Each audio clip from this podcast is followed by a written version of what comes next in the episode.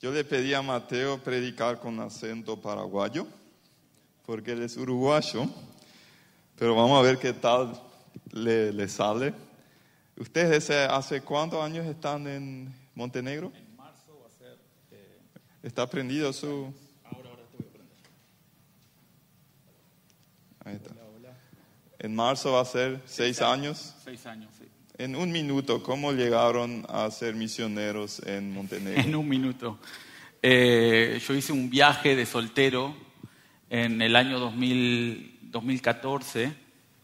Eh, hicimos un viaje a corto plazo con OM y estuvimos 20 días sirviendo en un área de, de gitanos ahí, ayudando a un pastor de, de Bosnia que tenía como una iglesia casa. Y en ese lugar fue cuando, eh, jugando al fútbol con los niños, eh, Dios me puso el llamado por medio del deporte en ese momento. Hacia ese entonces no era deportista. No, tenía visión con el tema del deporte, cómo usar el deporte. Fue en ese momento que Dios me dio el llamado al deporte y después yo entendí que realmente era el país donde tenía que ir en un futuro. Y bueno, y por otro lado, mi esposa les puede contar cómo ella después fue llamada ahí, pero así fue como me pasó a mí. Sí. Y ya en ese tiempo nació Timoteo y ahora está por nacer el segundo hijo, hija, yo no sé, Sí, una hija ahora está por nacer dentro de tres semanas, más o menos. dentro de tres semanas. Micaela. Y para que sea paraguaya, ustedes están acá. Sí, para que sea paraguaya estamos acá. sí. Eso es muy bueno. Sí. Excelente, Mateos. Queremos escuchar lo que Dios ha puesto en tu Vale, corazón. Gracias, gracias, pastor. Bueno, es, es muy lindo estar acá. Yo siempre digo, Paraguay es como mi, mi segunda casa, porque realmente tengo al- a la familia de mi esposa acá, pero tengo muy buenos amigos también. Y, cada vez que vengo a Paraguay siempre siento un poco de esa, ese sentimiento de, querer quedarme, de querer estar acá. Y creo que es algo, es algo muy lindo, ¿no?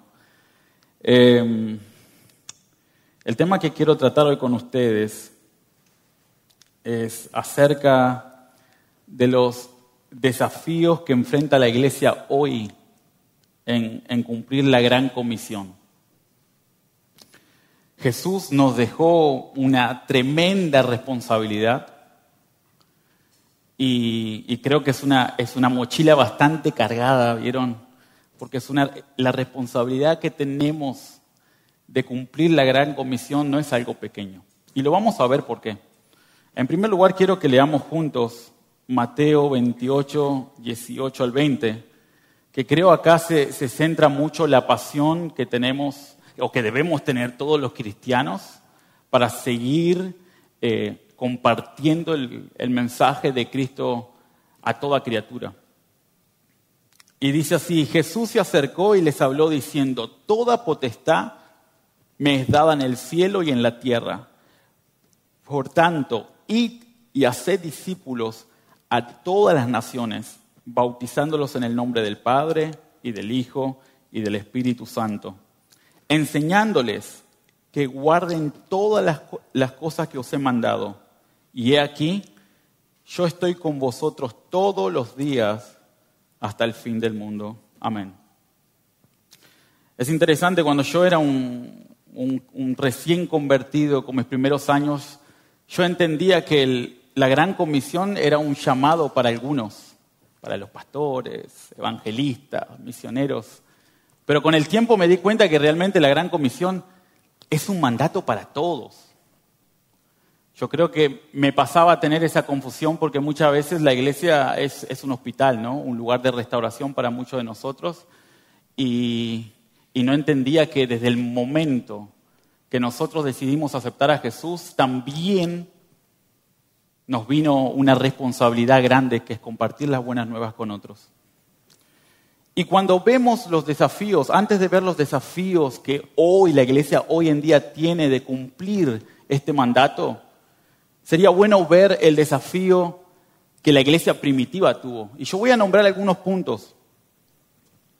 Por ejemplo, la persecución y la, y la oposición religiosa. Los líderes religiosos judíos vieron a los primeros cristianos como una amenaza para su autoridad y tradiciones, mientras que las autoridades romanas percibían al cristianismo como una religión potencialmente revolucionaria.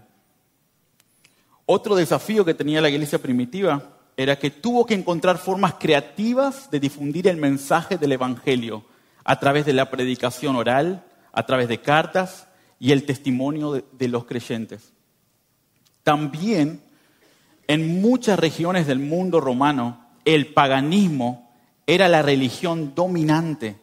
La iglesia tuvo que enfrentar la tentación de comprometer su mensaje para adaptarse a las prácticas y creencias paganas prevalecientes, mientras mantenía su identidad distintiva como seguidores de Jesucristo.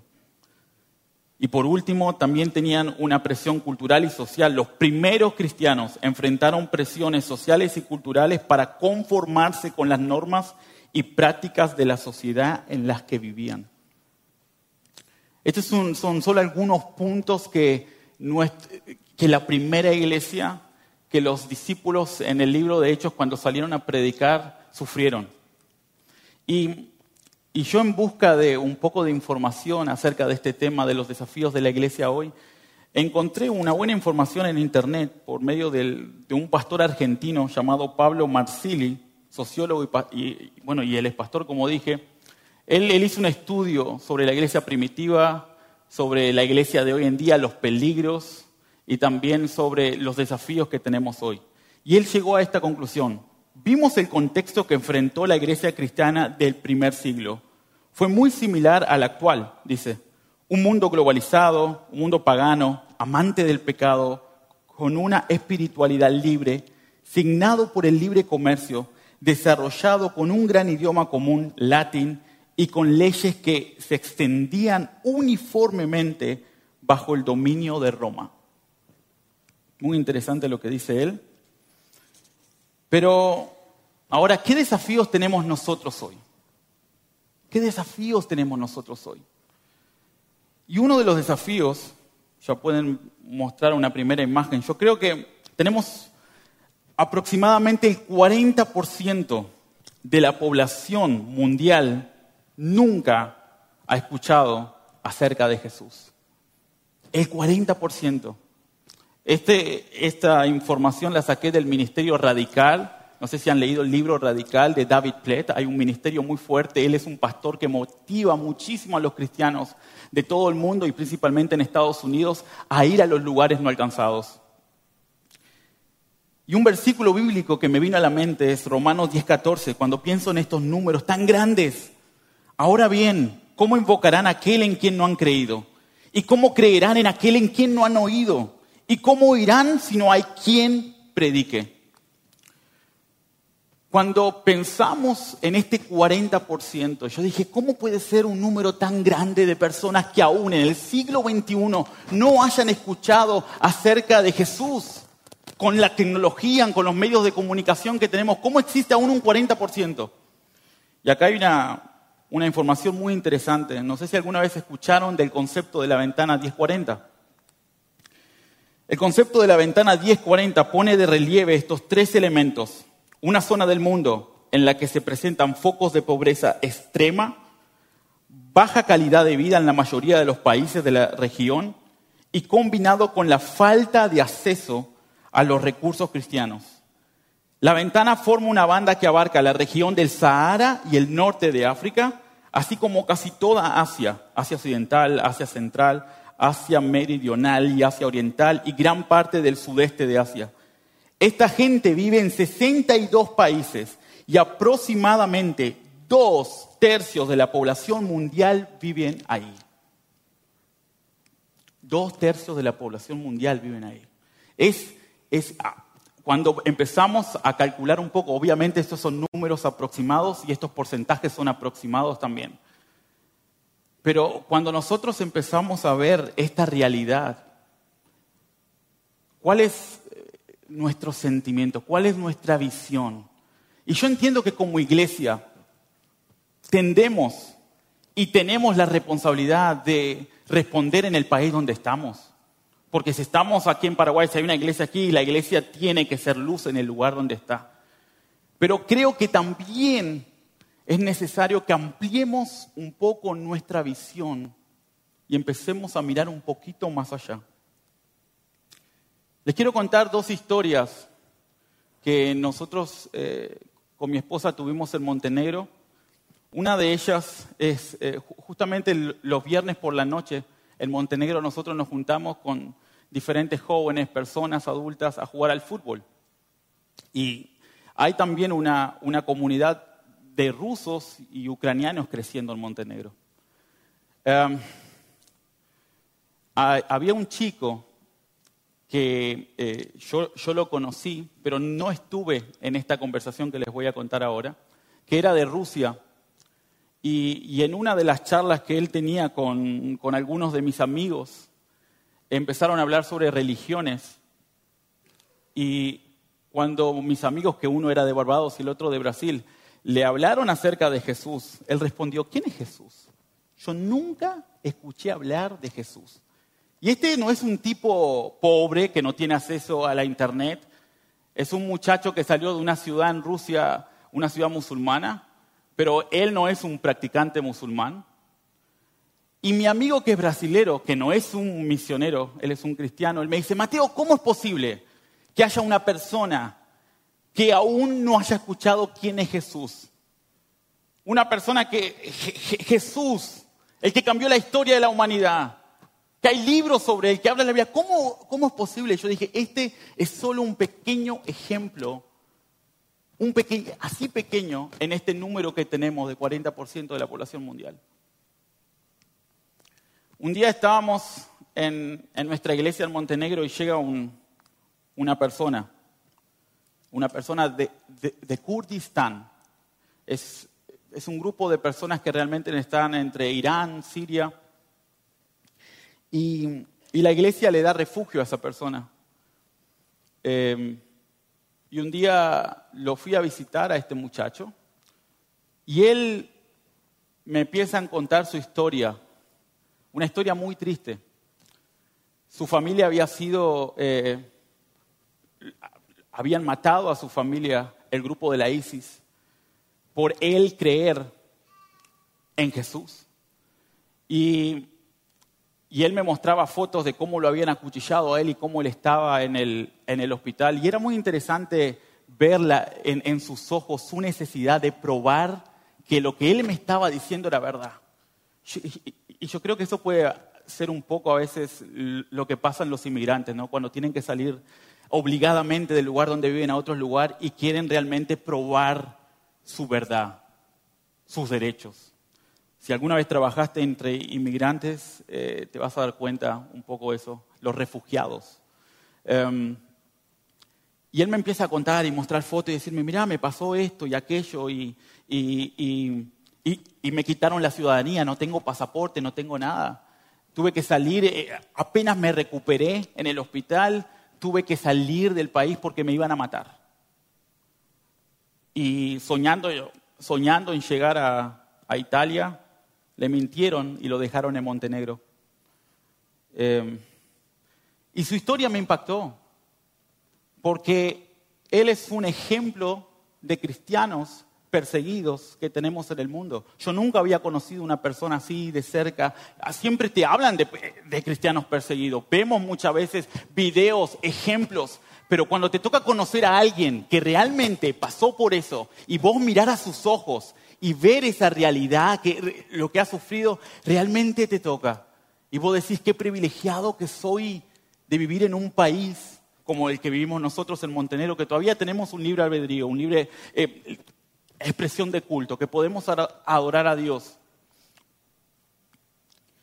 Pero pienso, ¿cómo nosotros podemos vencer este desafío? ¿Cómo nosotros podemos hacer que este número de 40% eh, sea disminuya. Y algunos pasos prácticos. Debemos concientizar esta realidad e informarnos con organizaciones misioneras o páginas de organizaciones misioneras que encontramos en Internet, como M, el proyecto de Joshua puertas abiertas. Yo creo que eh, los misioneros transculturales de alguna forma tenemos la culpa de no traer esta información y no concientizar más a la iglesia local sobre esta realidad. Nosotros somos los que tenemos mucho la responsabilidad de hablar sobre estas realidades. Y yo creo que lo mínimo que podemos hacer nosotros como cristianos es informarnos, es buscar un poco de información sobre esto.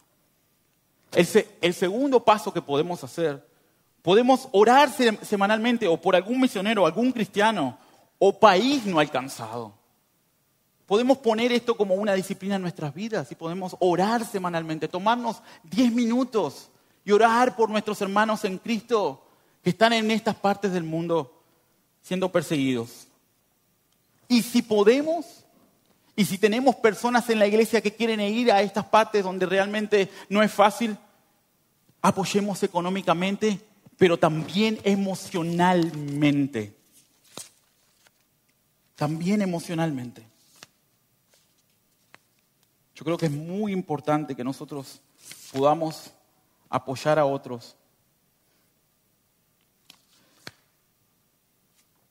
Otro de los desafíos que creo que tenemos como iglesia, y acá voy a mostrar un poco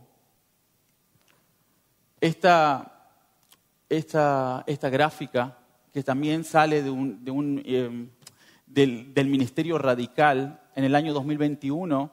Alguien eh, hace un estudio en los Estados Unidos eh, hacia dónde se enviaban eh, las ofrendas, dónde se envían las iglesias americanas y, este es solo un aproximado, dice que el 81% de las ofrendas van a una inversión en la propia iglesia, el, el 12% en misiones en el propio país, es decir, si hay una iglesia afiliada a Concordia, pongamos un ejemplo, ahí se están yendo también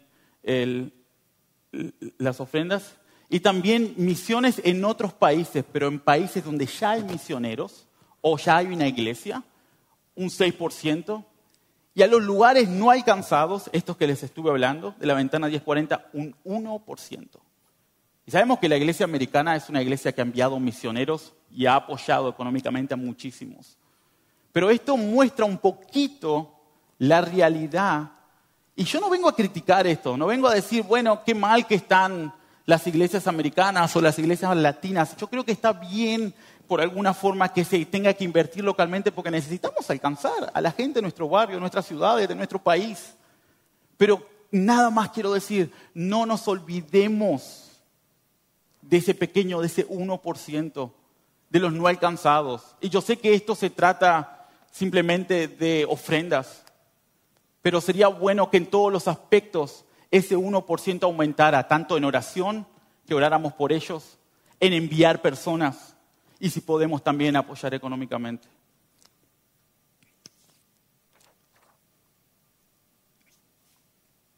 Ahora, cuando pienso en otro tipo de desafíos, desafíos que podemos vivir nosotros internos como cristianos, cosas que nos pueden parar a nosotros de cumplir la gran comisión. Me vienen dos palabras, el conformismo y la comodidad. Creo que esto no puede pasar a todos. El conformismo y la comodidad nos puede cegar, el materialismo nos puede hacer pasivos. Ya soy salvo, mi familia es salva, tengo lo suficiente, vivo bien, está todo arreglado. Y quedarnos en esa posición simplemente. Ya, ya tengo el cielo gano, ¿eh? Está todo bien. Mi familia ya está en los caminos del Señor. Y simplemente quedarnos ahí. Yo creo que muchas veces podemos caer en esa conformidad y comodidad. Y creo también que existen consecuencias que nos llevan a estar en ese estándar humano de, conformarnos. Nosotros también con Evelyn luchamos con el conformismo en Montenegro. En, varias, la mayoría de nuestro ministerio, principalmente con la escuela de fútbol, tenemos personas internacionales y pocos locales. Y con los internacionales nosotros nos sentimos muy cómodos porque son personas de, mente abierta que han vivido en otros países, hablan un idioma en el cual nosotros nos manejamos 100% que es el inglés, y es muy fácil para nosotros estar entre ellos y tratar de alcanzar a ellos. Y cuando nosotros pensamos en los locales, tenemos que pensar en hablar el idioma montenegrino, que es el serbio-croata, que lo manejamos no tan bien como el inglés, pero sabemos que nos cuesta. Y dos por tres nos tenemos que sentar y mirarnos a la cara con Evelyn en la mesa cuando desayunamos o comemos y decirnos, che, nos hemos conformado en esto, tenemos que evaluarnos.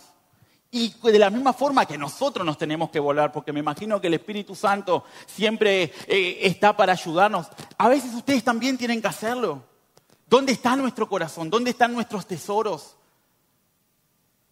Tenemos que reevaluarnos una y otra vez y dejar que el Espíritu Santo trabaje en nosotros. Nos podemos conformar. El materialismo nos puede sentar y podemos perder la visión de cuál es nuestra misión en esta tierra como cristianos.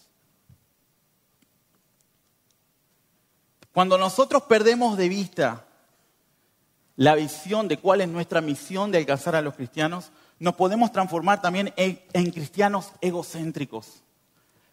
¿Saben qué significa egocéntricos? Nosotros somos el centro de nuestra vida. Es acerca de cómo yo me siento, lo que yo pienso, lo que vale es mi opinión. Los demás, ok, podemos volvernos egocéntricos. O, como me pasó a mí, podemos volvernos templocéntricos. ¿Alguna vez escucharon templocéntricos? Le voy a dar una, un trasfondo de mi iglesia y de donde yo me convertí. Yo vengo de Uruguay del norte y en mi iglesia teníamos reuniones muchas veces por semana. Martes, reunión de oración en el templo. Jueves, reunión de oración, eh, reunión de estudio bíblico en el templo. Viernes teníamos eh, ensayo de alabanza, yo tocaba en la música, tenía que estar ahí. Sábado, en el templo también. Sábado, escuela dominical en el templo. Sábado a la tarde o a la noche, reunión de jóvenes en el templo. Domingo de mañana, teníamos un culto de ayuno, cada domingo teníamos que ir a orar, un culto de oración en el templo. Y a la tarde teníamos el culto general, ¿dónde? En el templo. Si este fuera un test vocacional, seguramente iba a salir que yo iba a ser un guardatemplo, ¿verdad? Porque vivíamos, y lunes y miércoles, siempre si había alguna actividad especial lo usábamos para ensayar en el templo. A ver, sacando el chiste de lado, el problema no está en que hayan reuniones en el templo. No es ese el problema. Pero el problema se transforma cuando nosotros perdemos de vista cuál es eh, nuestra, nuestra misión. Cuando empezábamos, y eso me pasó a mí, eh, nos enojábamos por cosas pequeñas como si alguien tocó mal la guitarra y ya eh, te ponías como quisquilloso así, o, porque alguien empezó a predicar mal, o porque eh, habían muchas veces chimes. Y vieron que en la viña del Señor hay de todo. Habían personas que no hacían nada en la iglesia, pero criticaban a los que hacían. Y yo cuando tengo una imagen de la iglesia, yo sé que es importante que seamos comunidad, pero es muy importante que también estemos allá afuera. Imagínense si, si hiciera eh, físicamente real lo que dijo Jesús, que somos la luz del templo ustedes estarían brillando todos acá como una luz. Alguien tiene que hacer así. Alguien va a hacer así, demasiada luz para alumbrar en un solo lugar, cuando hay un mundo y afuera en oscuridad. Y eso nos pasó a nosotros como iglesia. No éramos perfectos. Yo amo el lugar donde nací. Pero recuerdo que una de las cosas que nos ayudó a reenfocarnos realmente era, por ejemplo, hacer reuniones en la cárcel. ¿Quién quiere ir a la cárcel? a predicar el Evangelio. Ah, justamente las personas que te generaban problemas, que tenían demasiado valor en el templo, esos no eran los que, los que querían ir a la cárcel. Pero este, esta, esta es mi idea. Yo no tengo ningún problema con las reuniones en el templo. Este lugar está usado para, para que nos podamos adorar a Dios. Pero mi problema es cuando perdemos de vista lo que realmente importa. Lo que realmente importa aquí, que estemos todos juntos, es adorar a Dios. Él es el centro. Y después vienen las personas si muchas veces nos podemos volver eh, darle más valor a la, liturgia, a la forma que hacemos los cultos, a que ya no nos gusta que alguien tomó mi lugar en el banco, cuando ya no te gusta el cambio de pastor o, o alguien que está predicando. Cuando empiezan a suceder estas cosas tenemos que reevaluarnos. ¿Qué está pasando? ¿Dónde está nuestro enfoque? Le estamos dando valor demasiado a ciertas cosas. Por eso yo digo, yo era un templo céntrico en mi época. Tenemos que tener cuidado de no caer en esos errores y realmente dejar que el Espíritu Santo nos ayude a reevaluarnos. ¿Qué pasaría? Eh, perdón. Otro punto que es un desafío grande, creo, y es un pensamiento que muchos de nosotros podemos luchar, es que vemos al mundo como un lugar malo y nuestra visión de cristianos es de alejamiento y separación, cuando Jesús nos llamó a estar en el mundo sin ser del mundo. Juan 17, 14 al 16. Dice, yo les he dado tu palabra y el mundo los aborrece, porque no son del mundo, como tampoco yo soy del mundo. No ruego que, que los quites del mundo, sino que los guardes del mal no son del mundo como tampoco yo soy del mundo. Esta oración de Jesús por los discípulos nos advierte contra la búsqueda de refugio en el aislamiento cristiano. Piensen en los, monasterios, los monjes. Ellos buscan tener una espiritualidad tan cercana a su Dios, pero no quieren tener nada que ver con el mundo. Jesús no dijo eso, que nosotros tengamos que hacer eso. Jesús después hasta dice, de la forma que me has enviado a mí, yo los envío a ellos.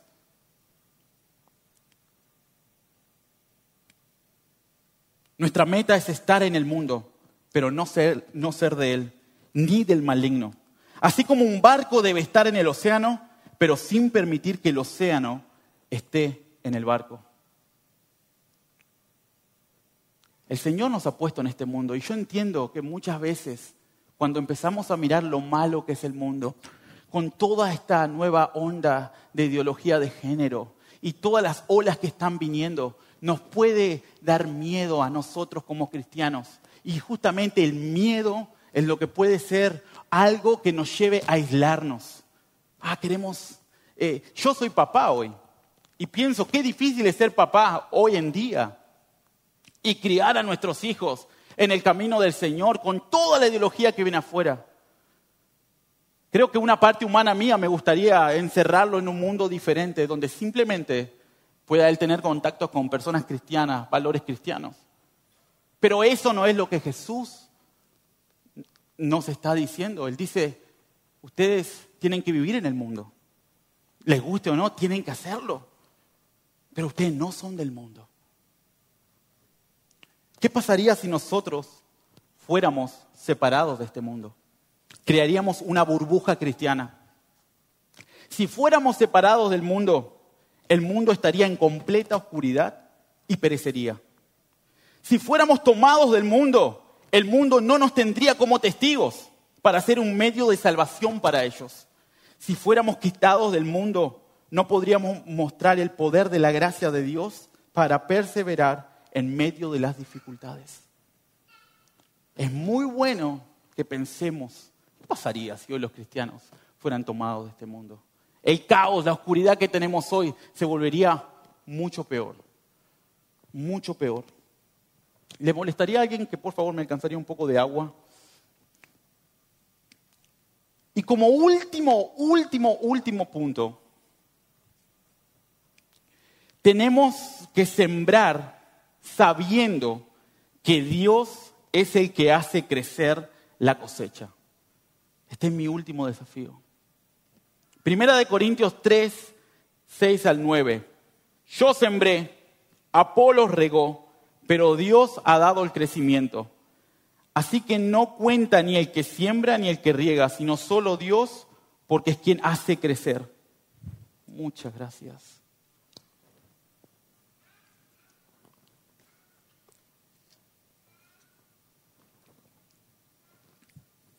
El que siembra y el que riega están al mismo nivel, aunque cada uno será recompensado según su propio trabajo. Este era, este era Pablo escribiéndole a la iglesia de Corintios, una iglesia bastante complicada. Este versículo está en un contexto de una iglesia muy dividida en ese momento, muy complicada, personas que dejaban dejarse llevar por sus pasiones carnales. Pero acá hay un, lindo comentario que, que encontré acerca de este versículo. Cuando un agricultor planta una semilla y la riega, en realidad no la hace crecer. El milagro de la vida hace eso. Y todo lo que el agricultor puede hacer es proporcionar el entorno adecuado para el crecimiento y confiar en el milagro de la vida. Hacemos lo mismo a darle las buenas nuevas a otras personas. Nosotros hacemos lo mismo, nosotros simplemente proporcionamos, dejamos el, eh, plantamos la semilla en el corazón, pero quien da el crecimiento es el Señor. No somos nosotros. Y capaz algunos de ustedes son más sembradores. Capaz algunos de ustedes son los que riegan. La semana pasada, el fin de semana pasado, me tocó estar predicando en una iglesia bautista en San Lorenzo, que cuando yo vivía aquí en Paraguay, fue una iglesia donde, donde yo estuve apoyando el ministerio de fútbol de Miraflores, que está ahí. Justo el barrio se llama Miraflores. Y fue muy lindo ver jóvenes de aquel tiempo, en el año 2016, cuando yo estuve entrenando, ya, eran, eran, niños en aquel entonces, ahora son adolescentes. Fue muy lindo ver y estar en la iglesia, eh, que ahora están en la iglesia, algunos estaban por bautizar. Fue, fue tan hermoso y yo creo que a cualquier persona que planta o siembra o hace un trabajo, uno quiere ver el fruto de su trabajo. Todos queremos nosotros ver el fruto. Si nosotros trabajamos, queremos ver. Creo que es una, está en nuestra naturaleza humana. Pero en, un momento me puse a pensar y dije, en, dos, en un año y medio que estuve en Paraguay y ahora después de seis años volver, o, siete años volver y ver estos frutos, y, pensé, bueno, obviamente había una iglesia local ahí, que eran los que estuvieron regando, haciendo todo el discipulado con ellos. Pero pensé, estuve seis años en Montenegro con mi esposa. Y, y, y empecé a contar los frutos y dije, wow, si dependiera de los frutos, realmente, digo, yo estaría capaz predicando en un lugar donde fuera más fácil y no donde Dios nos llamó. Porque muchas de las siembras que hemos hecho allá, otros cosecharon. Una mamá vino, un día su familia inmigró o se mudó a, Alemania y vuelven a Montenegro a la iglesia y me dice, mi hijo dio testimonio en alemán, ella estaba súper orgullosa, porque ahora hablaban alemán y estaban allá y estaban en una mejor vida. Y me dice, y en su testimonio me dice, te nombró a vos en un campamento que estuviste compartiendo. Y yo, y yo decía, qué lindo, qué lindo escuchar esto. Porque uno cuando está en otros lugares, eh, esto, o uno que está predicando, esto lo anima, ¿no? Pero obviamente alguien más está haciendo, está, está cosechando en Alemania. Él no está aquí. Pero eso debería despertar envidia en mí. Debería despertar eh, egoísmo. No, justamente no. Y esta es la, función que debemos tener nosotros como cristianos. Sembremos, no nos cansemos de sembrar, prediquemos, hablemos. Y si esa semilla crece con otro, eso no importa. Lo importante es que las personas puedan crecer en el Señor. Eso es importante. Yo sé que muchas veces como iglesia y con la estructura que tenemos, eh, llega un momento que queremos saber quiénes se están convirtiendo por nuestro ministerio, quiénes son los que están creciendo. Pero en realidad las personas las personas no son números, las personas son personas. Hoy si se convierte en 10, genial, mil, buenísimo, pero si se convierte uno, ya valió la pena. Porque el valor no está en, que si, si, creció, si crecieron miles, el valor está en que obedezcamos el mandato de la gran comisión, en que prediquemos dentro de tiempo y fuera de tiempo. Este pastor que les nombré, argentino, que hizo todo este estudio sobre la iglesia primitiva, los desafíos de la iglesia de hoy, él termina con esta conclusión. Hemos visto que la iglesia primitiva conmovió los cimientos de Roma mediante el poder del Evangelio, a través de la obra del Espíritu Santo en sus corazones, modelaron sus vidas de conformidad con la vida de Cristo. Hacían lo que Él había hecho, hablaban como Él hablaba, se sacrificaron como Él se sacrificó. No fue por ellos, no fue por su estrategia solamente, no fue por su protagonismo, no fue por sus recursos, no fue por su capacidad, fue por el poder del Espíritu Santo. Necesitamos devolverle al Evangelio la frescura y la pertinencia que le quitamos. Es menester tomar la cruz y retomar la senda del sacrificio por el prójimo. Siempre me impactó la vida de Juan el Bautista. No hizo milagros, no conquistó reinos, no derribó murallas, no hizo caer fuego del cielo, no sanó enfermos, no levantó paralíticos, no mató gigantes, pero Jesús habla de él y dice, les aseguro que entre los mortales no se ha levantado nadie más grande que Juan el Bautista. Juan el Bautista fue el mayor, no por lo que hizo, sino por haberse vaciado lo suficiente para mostrar únicamente al Mesías y señalarlo. Soy solo la voz de uno que clama en el desierto, dijo. La iglesia debe hacer lo mismo vaciarse para poder exaltar, señalar y mostrar solamente a Jesús, nuestro Señor y Salvador.